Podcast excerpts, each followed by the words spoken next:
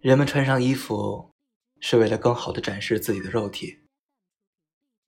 这话是他在我们视频通话时对我的讽刺。异地恋的关系，我们的约会总发生在视频里。于是我渐渐形成这样可笑的习惯：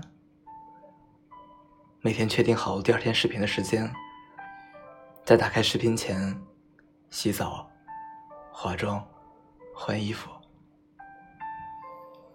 尽管这样的努力在他眼里几乎一文不值，这样说太草率了，也对他不公平。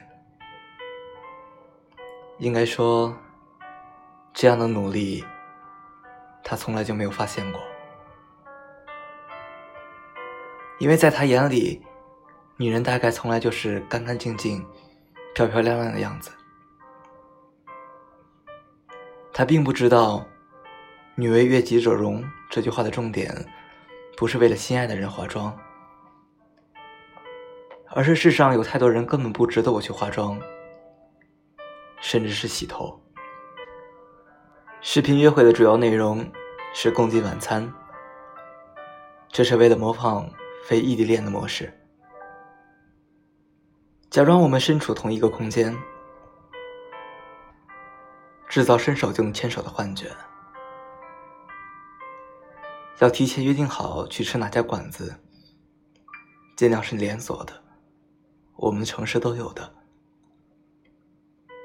这样就可以点到相同的外卖，相同的口味，可以在用餐时享受同一种美味。有时心情好，或逢年过节，还得来瓶红酒。撞到球赛。他就开着电视，一边看球，一边喝啤酒，一边跟我视频约会。久而久之，经济实力就跟不上了。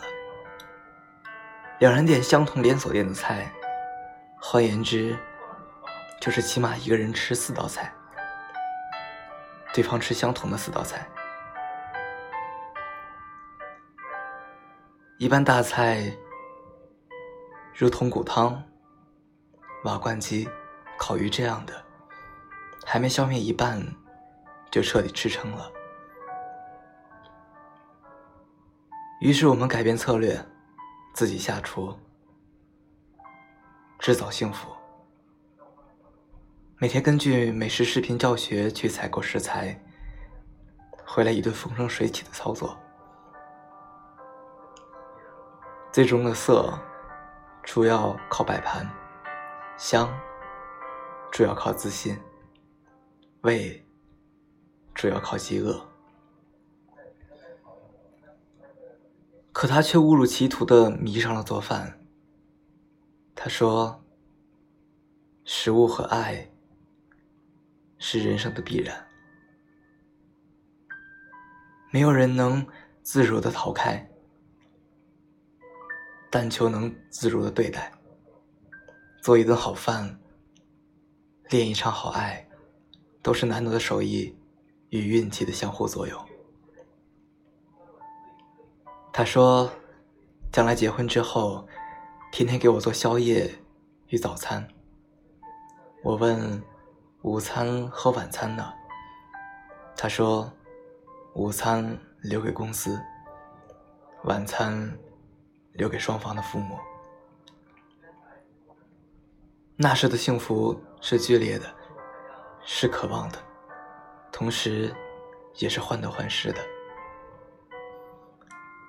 恋爱就是在无限的痛苦和无限的幸福中，无限的回荡。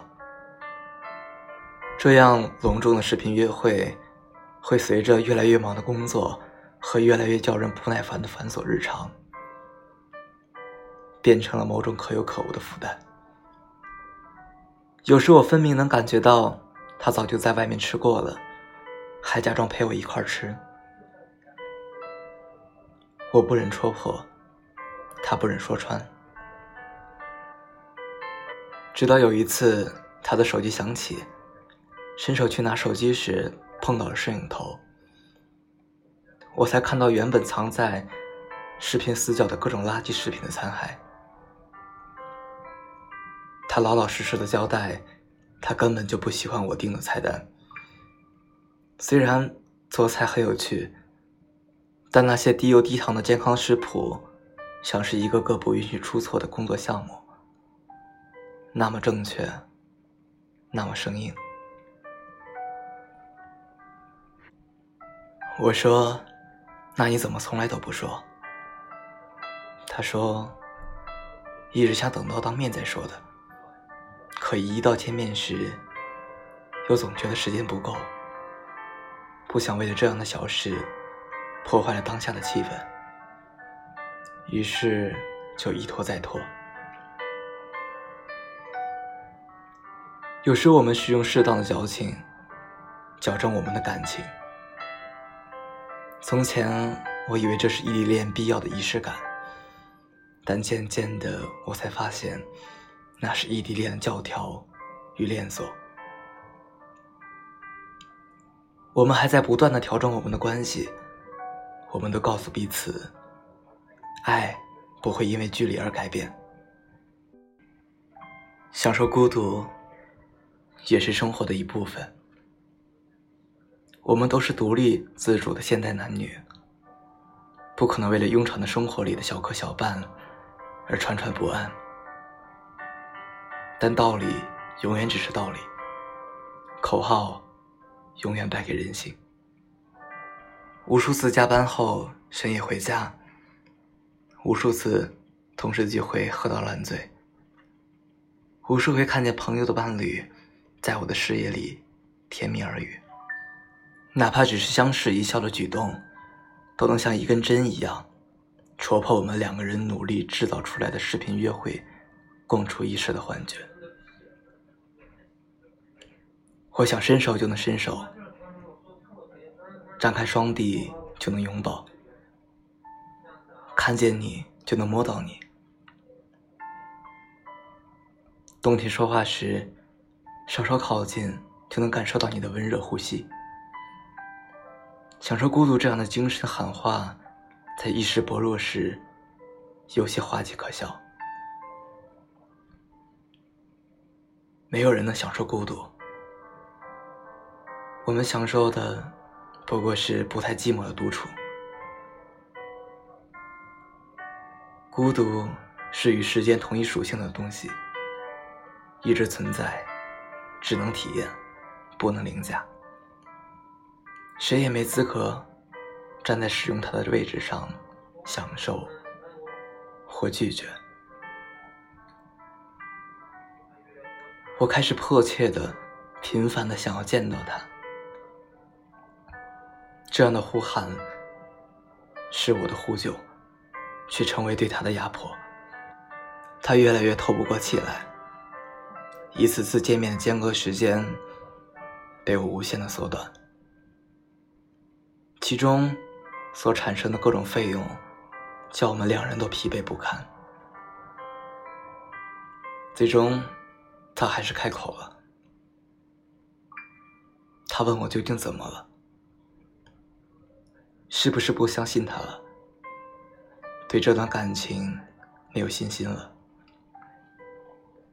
我说，不是不相信他，是不相信自己。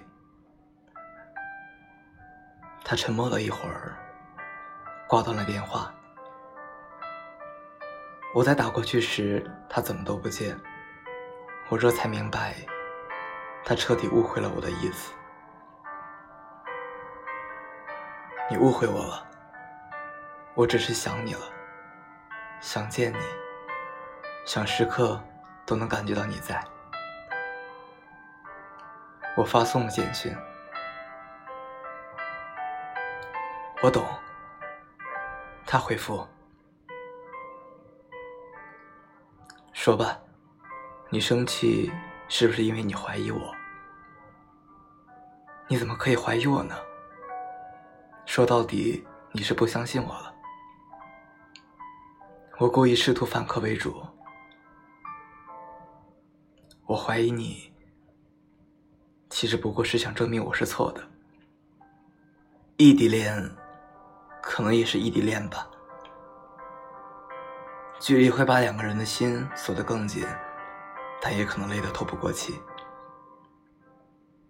但愿我们最终都能解开锁链，成为恋情的主人。我怀疑过异地恋的忠诚、持久、专注，甚至是起心动念与遥不可及的未来。但我的怀疑，也不过是想要去证明我是错的。